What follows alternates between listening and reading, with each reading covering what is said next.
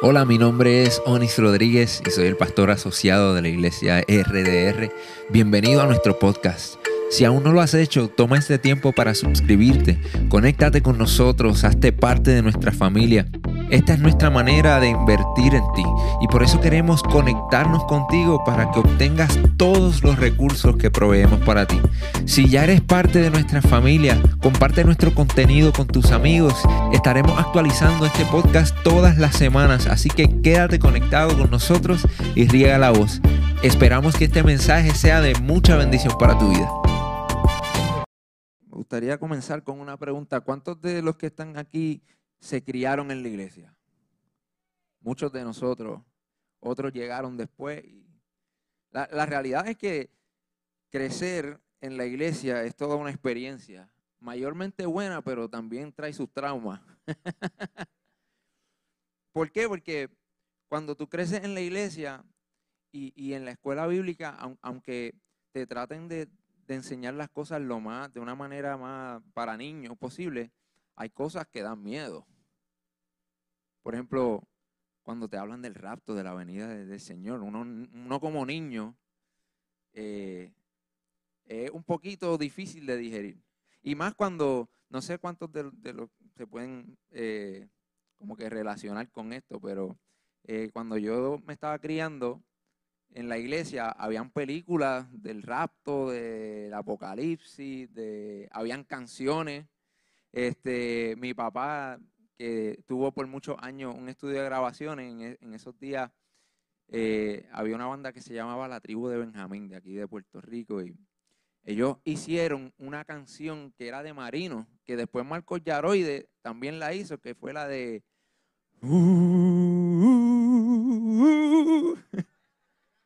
la gran tribulación. Y yo me acuerdo, yo, yo, yo chamaquito en el estudio de papi, papi trabajando con la canción, y yo escuchando. Y ese, esa introducción nada más da miedo. Como que tú sabes que alguien viene a buscarte. No sabes si es para bien o para mal. No sabes si es el cuco o es Jesucristo. Pero alguien viene a buscarte. Y luego empieza la letra. Se oye un grito, un lamento, un sollozo. Mucha gente está alarmada. Y yo, uno niño, la imaginación que, es mucho más efectiva que la de un adulto, yo me estoy imaginando toda la película. Muchas, ¿cómo era? Eh, no, no, antes de eso, mucha gente está alarmada. ¿Qué ha pasado? Se preguntan qué ha pasado en el mundo y luego el, el,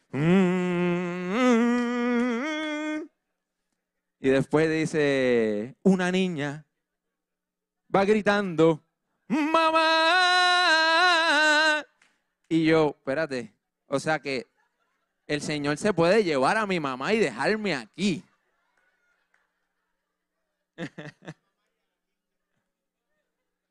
Y después que un padre va buscando su familia. Entonces, pues los tiempos, en, ese entonces, no es que yo soy viejo, ¿verdad? Pero la tecnología ha avanzado rápidamente. Y en ese entonces no habían celulares. Creo que papi tenía un beeper cuando eso. Y eran tiempos diferentes. Ya a los 8 o 9 años, a veces mami tenía que ir a comprar leche y le decía a la vecina, Miriam, vélame los nenes que ya vengo. Y si se tardaba, lo primero que yo pensaba, llegó Cristo y me quedé. Llegó Cristo y me quedé. Y mientras, y, entonces cuando salía, había una película que se llamaba Left Behind. El Señor se lo llevaba sin ropa. En la película estaba, estaba en el carro y de momento desaparecía, estaba la ropa en el asiento y chocaba el carro, el avión se estaba estrellando.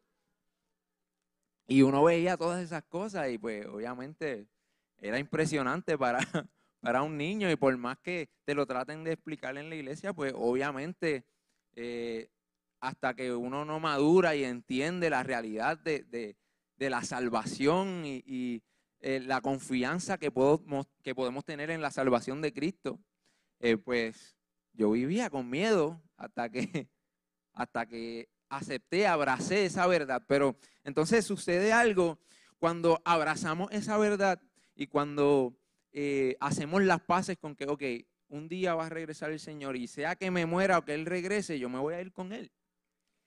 Yo me voy a ir con Él.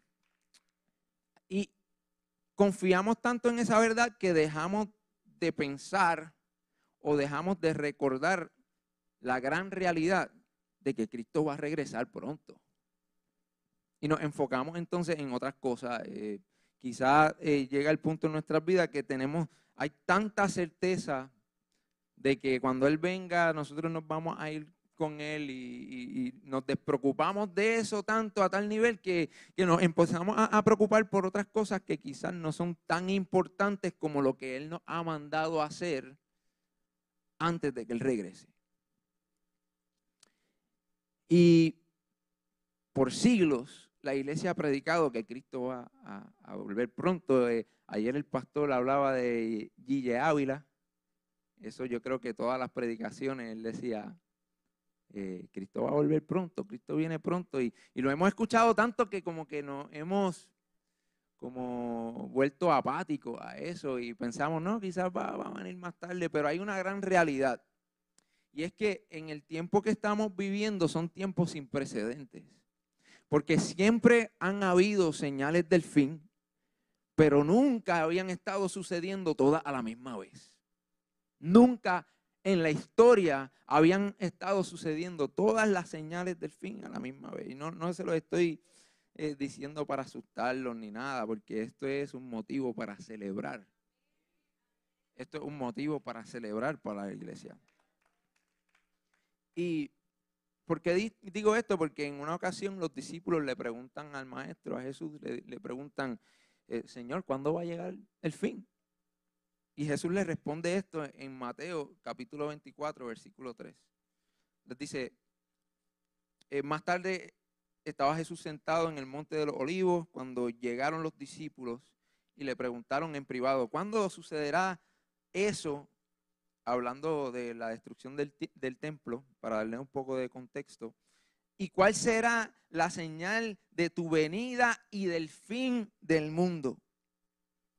Y Cristo les responde esto. Dice, tengan cuidado de que nadie los engañe. Le, advirtió. Vendrán muchos que usando mi nombre dirán, yo soy el Cristo. Y engañarán a muchos. Ustedes oirán de guerras y de rumores de guerra. Pero procuren no alarmarse. Es necesario que eso suceda, pero no será todavía el fin. Se levantará nación contra nación y reino contra reino habrá hambres y terremotos por todas partes. Todo esto será apenas el comienzo de los dolores. Entonces los entregarán a ustedes para que los persigan y los maten y los odiarán todas las naciones por causa de mi nombre.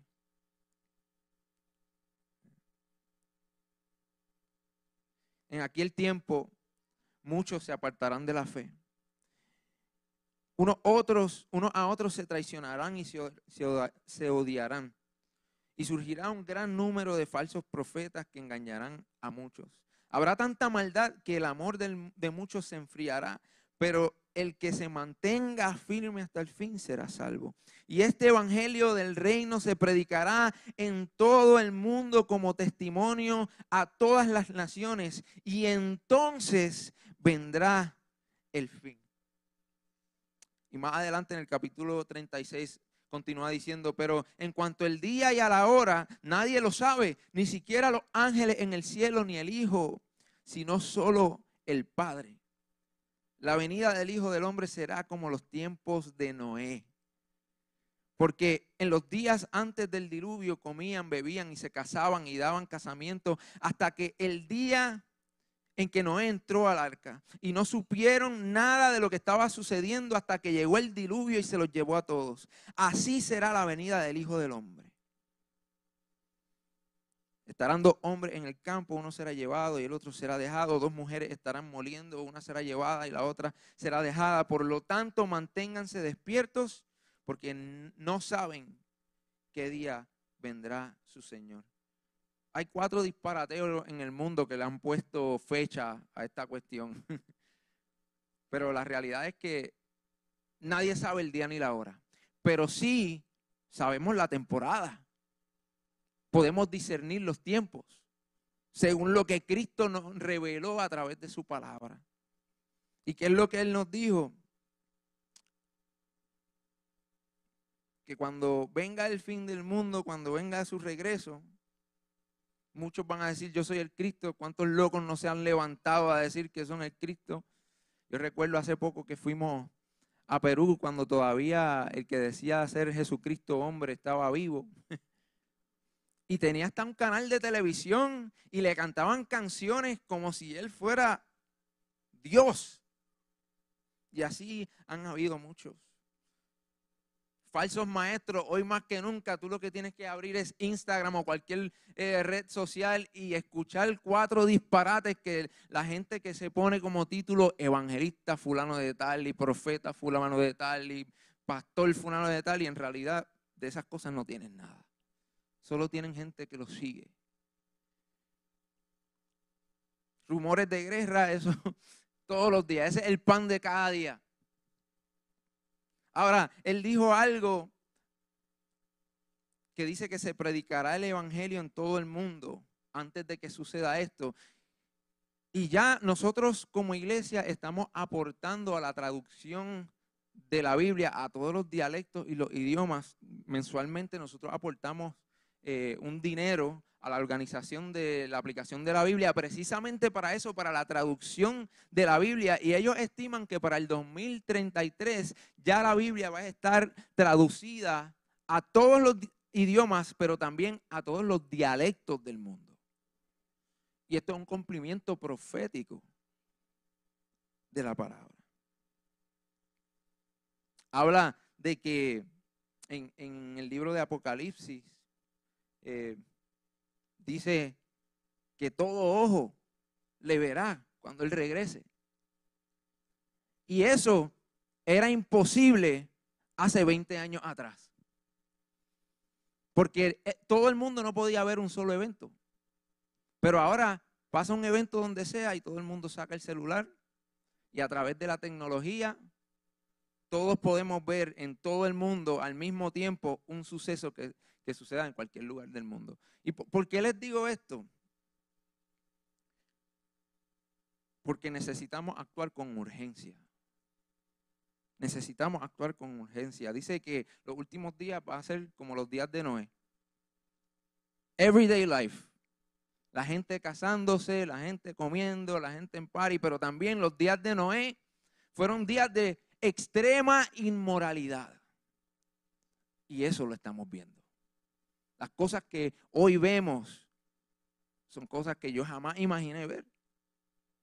Ya ni siquiera, eh, eh, ya ni siquiera podemos definir a un hombre o a una mujer por su género.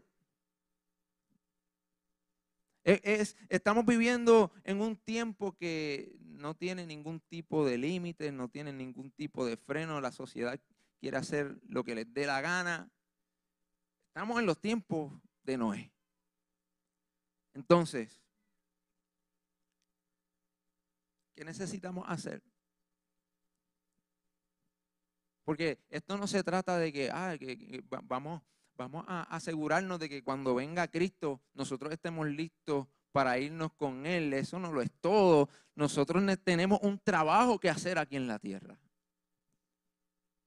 Y en el libro de, Hechos, el primer capítulo, eh, habla de los últimos momentos antes de Cristo ascender al cielo, estaba con los discípulos. Él les da una serie de instrucciones justo antes de que los ángeles le declararan, le profetizaran a los discípulos lo siguiente. Este mismo Jesús que ha sido llevado de entre ustedes al cielo vendrá otra vez de la misma manera que lo han visto irse. Y esas instrucciones fueron las siguientes. Id por todo el mundo y predicad las buenas nuevas de salvación. Nosotros tenemos un trabajo que hacer. Esto no se trata meramente de yo procurar yo estar bien con Dios, sino que yo tengo un llamado. Y nosotros demasiadas veces eh, nos enfocamos tanto en los beneficios de la salvación, nos enfocamos tanto en los beneficios de seguir a Cristo, en sus bendiciones, en su protección, en todas las cosas buenas que Él nos ha prometido, pero se nos olvida que junto con esas cosas también viene una responsabilidad. También viene una responsabilidad. Nosotros hemos sido llamados, escogidos, como predicaba el pastor Luciano anoche. Y aunque eso trae un montón de beneficios, también hay un peso de responsabilidad que nosotros necesitamos como iglesia tener. Necesitamos ser diligentes con nuestro llamado. ¿Por qué? En Mateo capítulo 25 se encuentra una de mis parábolas favoritas, que es la parábola de los talentos. Cuenta la parábola, eh, eh, Jesús cuenta esta parábola y, y, dice así en el capítulo 14, dice, el reino de los cielos será también como un hombre que al emprender un viaje llamó a sus siervos y le encargó sus bienes. A uno le dio cinco mil monedas de oro, a otros dos, a otros dos mil y a otros solo mil. A cada uno según su capacidad. Luego se fue de viaje. El que había recibido las cinco mil fue enseguida y negoció con ella y ganó otras cinco mil. Asimismo, el que recibió dos mil ganó otras dos mil. Pero el que había recibido mil fue, cavó un hoyo en la tierra y, se y escondió el dinero de su señor. Después de mucho tiempo volvió el señor de aquellos siervos y arregló cuentas con ellos. El que había recibido las cinco mil monedas llegó con las otras cinco mil. Señor, dijo, usted me encargó cinco mil monedas, mire, he ganado otras cinco mil. Su señor le respondió, hiciste bien, siervo bueno y fiel en lo poco has sido fiel, te pondré a cargo de muchos más. Ven a compartir la felicidad de tu Señor. Y así sucesivamente el que tenía dos mil, que las multiplicó por dos, fue y pasó lo mismo, pero el último que las había acabado, se las vio muy mal. ¿Por qué? Porque si Dios nos da mucho, Él va a esperar mucho de nosotros. Y cada uno de los que estamos aquí sentados hemos sido llamados, hemos sido escogidos y, Dios ha depositado en nosotros talentos, dones espirituales, recursos, que nosotros vamos a tener que rendir cuentas por esos recursos en algún momento. En algún momento Dios nos va a preguntar qué hiciste con el talento que te di, qué hiciste con los recursos que te di, qué hiciste con los dones espirituales que deposité en ti. ¿Lo usaste para ejercer tu llamado? O te enamoraste tanto de la vida y, de los placeres de la vida y de, la, y de buscar la casa mejor y del carro mejor y nada de esas cosas son malas, pero no deben ser nuestra prioridad número uno. E, esto es una pregunta que yo me hago todo el tiempo cuando regrese el Señor, ¿cómo encontrará la iglesia? ¿Nos encontrará entretenidos en Netflix? Y no está mal ver un showcito de Netflix de vez en cuando, pero la realidad es que a veces uno se sienta y pasan horas y días. Nos encontrará envuelto en la ofensa, ofendido por lo que otro hermano nos haya podido hacer. Nos encontrará tan ocupados con cosas que son triviales, que no tienen repercusiones eternas, o nos va a encontrar haciendo lo que Él nos ha llamado a hacer.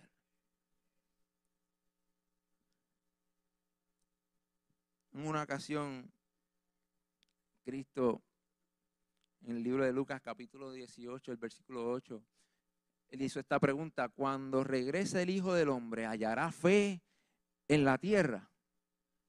Hallará fe en la tierra. Eh, eh, una pregunta que, yo me hago. ¿Por qué? Porque la fe no es de la boca para afuera. La palabra dice que la fe sin obras es muerta.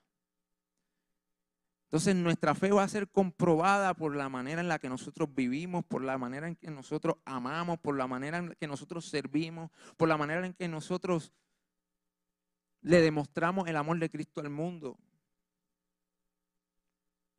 Entonces, ¿cómo, ¿cómo vamos a ser diligentes con nuestro llamado? ¿Qué es lo que necesitamos hacer? Primeramente, nosotros necesitamos vivir íntimamente relacionados con el Espíritu Santo. Porque el libro de Hechos, capítulo 1, versículo 8, dice, recibiréis poder cuando yo le envíe el Espíritu Santo. Sin el Espíritu Santo no hay poder. Sin el Espíritu Santo no tenemos poder de hacer nada. Y si no estamos conectados con el Espíritu Santo, si no estamos eh, íntimamente conectados con el Espíritu Santo que, que nos revela, que, nos habla a través de su palabra, que nos ayuda a discernir, que, que es el que cuando uno impone las manos sobre alguien enfermo, es el Espíritu Santo que sana. No soy yo, no somos nosotros, es el Espíritu Santo, es el poder del Espíritu Santo. ¿Y para qué recibimos poder? Para ser testigos. Es lo que dice Hechos capítulo 1, versículo 8 para ser testigos. Si queremos cumplir el llamado que Dios nos ha hecho de ser testigos, primero en Jerusalén, luego en, Samaria, luego en los confines de la tierra, o sea, primero aquí donde estamos, donde Dios nos puso, y luego en nuestro país, y luego a las naciones. Eso solo lo vamos a lograr si estamos trabajando de la mano con el Espíritu Santo. Es lo primero que necesitamos hacer. Lo primero, necesitamos vivir de la mano con el Espíritu Santo, buscar su presencia todos los días. Estar en, la palabra para entender cómo piensa Dios, qué es lo que dice Dios. Estar en oración, aprender a, a tener conversaciones con el Espíritu Santo, tener tiempos de intimidad, de adoración, solos. No esperar a llegar aquí un domingo para por primera vez en toda la semana levantar mis manos y, cantarle y, y tener un tiempo íntimo con Él. Lo primero que necesitamos es eso. Lo segundo es que nosotros necesitamos convertirnos en una iglesia que alabe extravagantemente a Dios. Que alabe extravagantemente a Dios. Dice la palabra que David era un hombre conforme al corazón de Dios. Y una de las cosas que lo hacía ser un hombre conforme al corazón de Dios es el hecho que a él no le importaba lo que la gente pensara, a él no le importara lo que dijeran de él, a él le importaba que él le servía a un Dios digno, que había hecho mucho más de lo que él merecía por él, y él lo iba a alabar con todo su corazón, con todo su cuerpo, con todo su espíritu. En una ocasión estaban celebrando que el arca del pacto estaba regresando, lo que simbolizaba la presencia de Dios en la tierra en ese entonces. Estaban regresando a Jerusalén. Y David armó una gran fiesta. Y dice que comenzó a danzar a tal punto que estaba haciendo el ridículo, por decirlo así. Y su esposa se mofó de él y Dios la confrontó. David le dijo, a mí no me importa lo que piense la gente, a mí no me importa cómo me vean, a mí me importa que la presencia de Dios está conmigo y yo voy a alabarlo extravagantemente.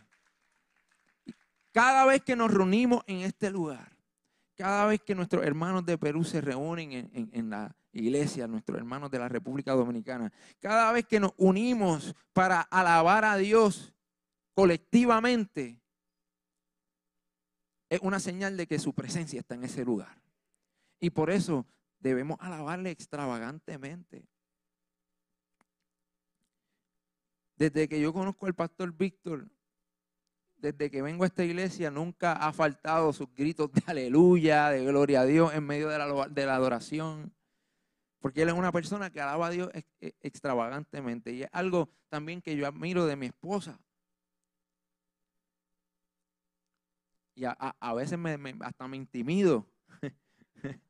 Eh, porque no le importa lo que piense la gente, ella le importa lo que Dios hizo por ella.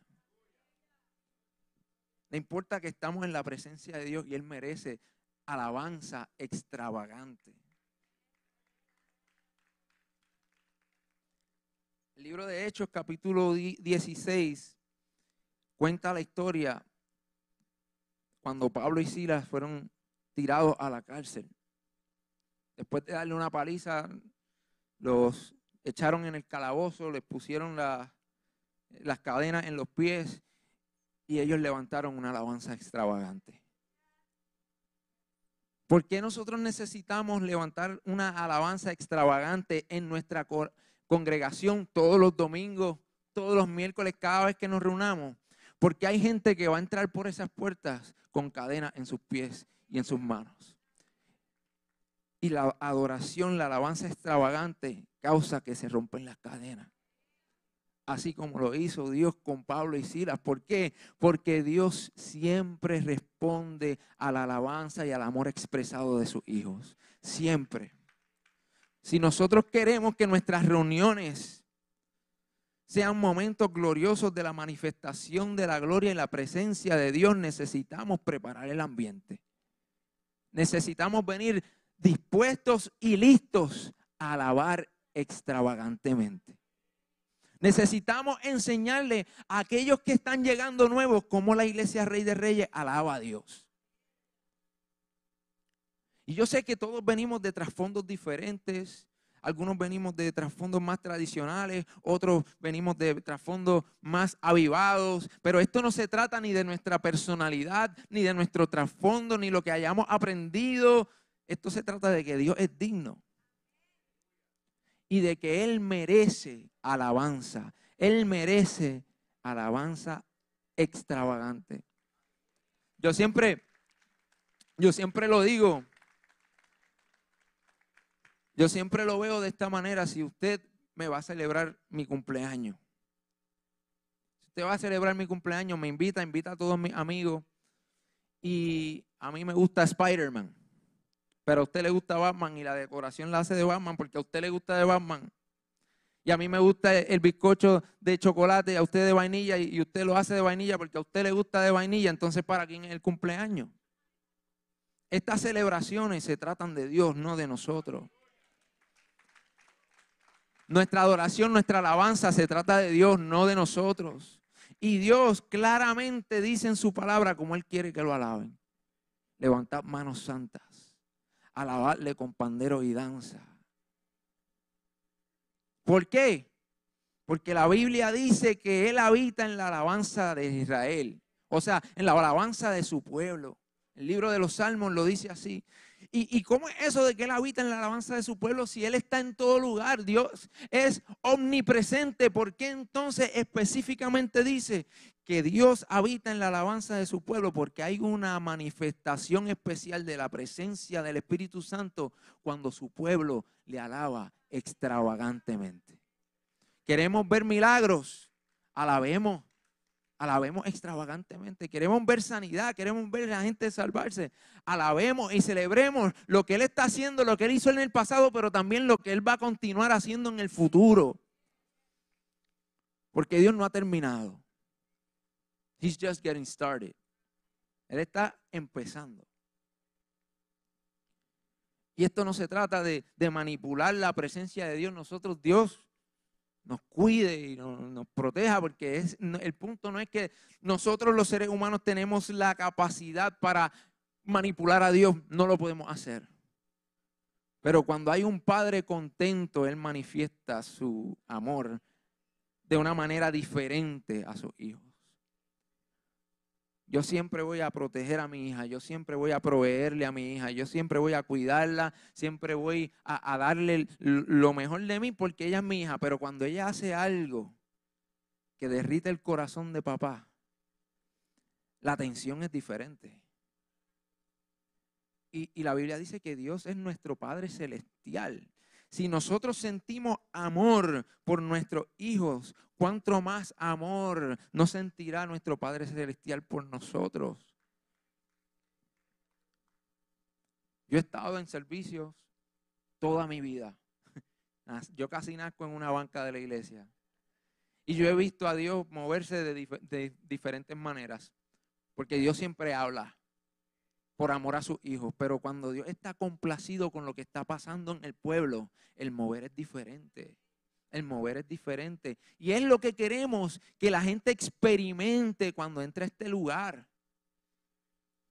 Que a pesar que lleguen con dudas, que a pesar, aún si llegan con dudas de si Dios existe o, no, si Dios los ama o no, y tengan mil argumentos cuando se encuentren con la manifestación de la presencia del Espíritu Santo, van a quedar desarmados.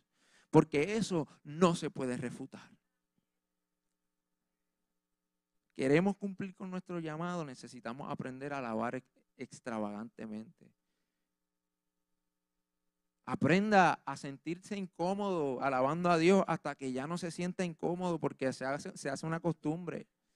Mire, yo sé lo que es porque cuando yo empecé eh, en, la iglesia de los jóvenes en, Texas, me acuerdo, eh, ellos alababan extravagantemente en la iglesia donde estábamos. Y yo entré y, y yo empezaba con las manos así. Levanta tus manos al cielo. La estoy levantando y poquito a poco la fui subiendo. Y como a las tres semanas ya estaba más arriba. Y a los tres meses ya yo estaba, ¡Gloria a Dios! ¿Por qué? Porque era incómodo, pero yo sé que Él se lo merece. Y me fui acostumbrando y mientras, mientras experimenté ese intercambio, que no es un negocio, es simplemente un intercambio entre el Padre y sus hijos de, amor de que yo le expreso mi amor, él, expresa su amor por mí. Yo le expreso mi amor, Él expresa su amor por mí. Y somos abrazados por el Espíritu Santo de diversas maneras.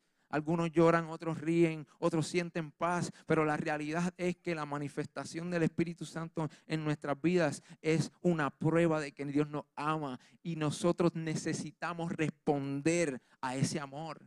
Nosotros necesitamos corresponderlo. Porque saben que Dios nos ha amado extravagantemente. O sea, el sacrificio de la cruz es un acto extravagante de amor. Lo que sufrió nuestro Maestro, nuestro Salvador, fue un acto extravagante de amor por nosotros. Lo que entregó Dios por nosotros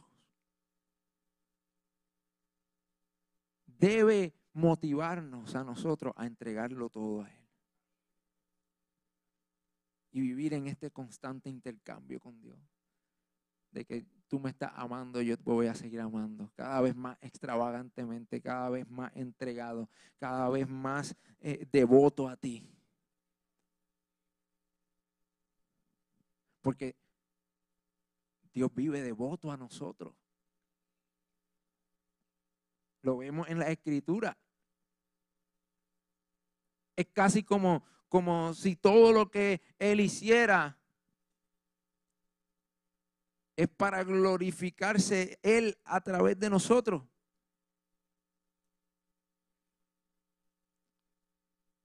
Si entregar todo lo que tú tienes y lo más preciado que tú tienes no es un acto de devoción, no sé qué es. Pero nosotros necesitamos ser una iglesia que no importa dónde estemos, no importa quién nos rodee, estemos siempre dispuestos a alabarle extravagantemente. El Salmo 105, versículo 1 dice, den gracia al Señor, invoquen su nombre, den a conocer sus obras entre las naciones, cántenle, entónenle salmos, hablen de sus maravillas, siéntanse orgullosos de su santo nombre. Alégrense, alégrense el corazón de los que buscan al Señor, recurran al Señor y a su fuerza, busquen siempre su rostro, recuerden las maravillas que ha realizado, sus señales y los decretos que ha emitido. Cuando alabamos a Dios, hagámoslo orgulloso de, que el, papá de nosotros es el más cangri. el papá de nosotros es lo máximo. Porque en esa alabanza también sucede algo. Cuando nosotros alabamos extraordinariamente, eh, eh, extravagantemente, no solo estamos alabándolo porque Él es digno, pero también a través de esas alabanzas hay gente alrededor de nosotros escuchando lo que Él hizo en ti, lo que Él hizo en mí. Estas canciones que cantamos los domingos y en los servicios son declaraciones de quién es Dios y de lo que Él ha hecho en nosotros. Y la gente mientras nosotros cantamos están escuchando. Ah, él te salvó, te liberó, quizás pueda hacer lo mismo conmigo, te sanó, quizás pueda hacer lo mismo con mi mamá. Te, te liberó de la adicción, quizás pueda hacer lo mismo conmigo. No hay manera más efectiva de evangelizar que alabar extraordinariamente. Y finalmente, quiero recordarles que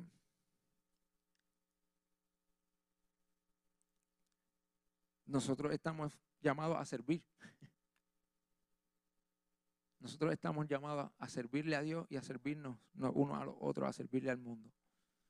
¿Por qué? Porque la iglesia es la continuación del ministerio de Cristo en la tierra. Y Cristo dijo, yo vine a servir, no a ser servido. Nosotros somos la iglesia. La iglesia no existe para nosotros. Nosotros somos la iglesia y existimos para el mundo. ¿Por qué? Porque nuestro rey dijo, ustedes son la luz del mundo. Ustedes son la luz del mundo. Porque yo que soy la luz del mundo, vivo en ti ahora, tú eres la luz del mundo. Y tenemos un trabajo que hacer. Vamos a servirle al mundo. Vamos a servirle a Dios. ¿Por qué? Porque cuando regrese el Hijo del Hombre, yo quiero que haya fe en nosotros. Y esa fe se comprueba en nuestras obras, en nuestro servicio, en nuestra devoción, en caminar en el llamado que Él nos ha dado. Esto no se trata de mantenerse ocupado, se trata de mantenerse enfocado. Porque el mismo Cristo dijo, en ese día van a venir muchos que van a venir y, y, me van a decir, Señor, en tu nombre yo eché fuera demonios. En tu nombre yo llené estadios, escribí canciones para ti. En tu nombre serví en las cámaras, en comunicaciones. En, su, en tu nombre recibí tanta gente en la iglesia, prediqué a tanta gente, pero quizás Él te diga, es que yo no te conozco. Estaba ocupado, pero no estaba enfocado. Y estar enfocado se trata de prioridades. Se trata de ser como Marta cuando hay que servir, pero darle prioridad a lo que es más importante como María. Nuestra prioridad siempre debe ser nuestro Dios. Estar enamorados de Él en su presencia, apasionados por Él. Y que de esa pasión entonces nazcan las obras, fruto de nuestra intimidad y nuestra pasión con el Padre. Ponte de pie conmigo.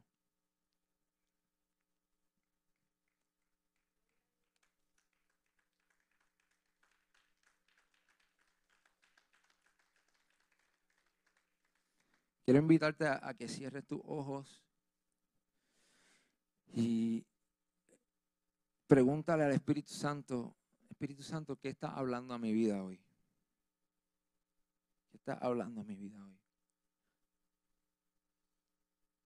Y hasta esta pregunta, si Cristo llega hoy, ¿cómo te va a encontrar? ¿Cómo nos va a encontrar como iglesia?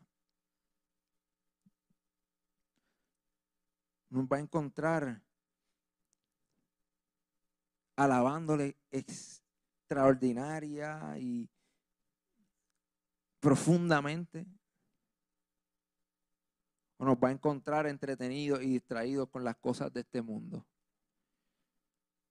Nos va a encontrar ejerciendo el llamado que Él nos dio y, y poniendo a trabajar los talentos y los recursos que Él puso en nuestras manos o estamos cavando un hoyo para meter lo que Él nos dio y dejarlo ahí y preocuparnos por cosas que en realidad no tienen repercusiones eternas.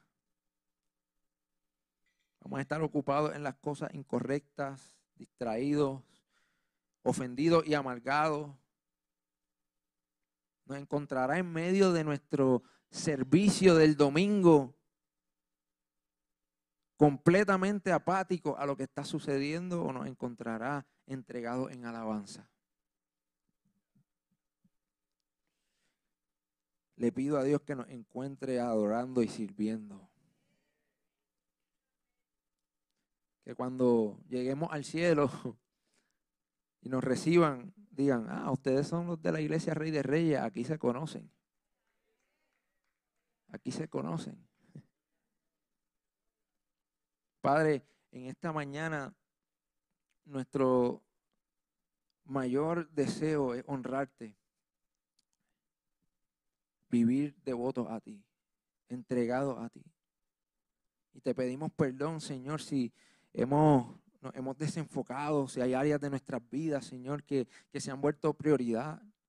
Y si hemos puesto en un segundo plano el, el llamado que nos has dado, porque hoy más que nunca reconocemos que tú estás por regresar. Y queremos sentir la urgencia, lo que está en tu corazón, la gente que se pierde, que necesitan escuchar de ti. Padre, crea en nosotros un corazón puro, que todo lo que hagamos venga de un corazón puro, no por intereses propios, Señor, sino por intereses del reino. Y que este llamado que nos ha hecho como iglesia de establecer tu reino en el corazón de la humanidad, lo veamos cumplido en nuestra generación. En el nombre de Jesús. Amén. Amén. Dar un aplauso fuerte al Rey. Gracias por conectarte con nosotros. Si este mensaje ha sido de bendición para tu vida, te voy a pedir tres cosas. Primero, Hazte parte de nuestra familia. Suscríbete a nuestro podcast y conéctate todas las semanas con nuestro contenido. Número 2. Comparte nuestro contenido con tus amigos. Y número 3. Considera la posibilidad de asociarte con nosotros. Si Dios ha impactado tu vida a través de este ministerio, ayúdanos con tus donaciones a continuar bendiciendo a mucha gente. Lo puedes hacer yendo a iglesiardr.com diagonal donaciones.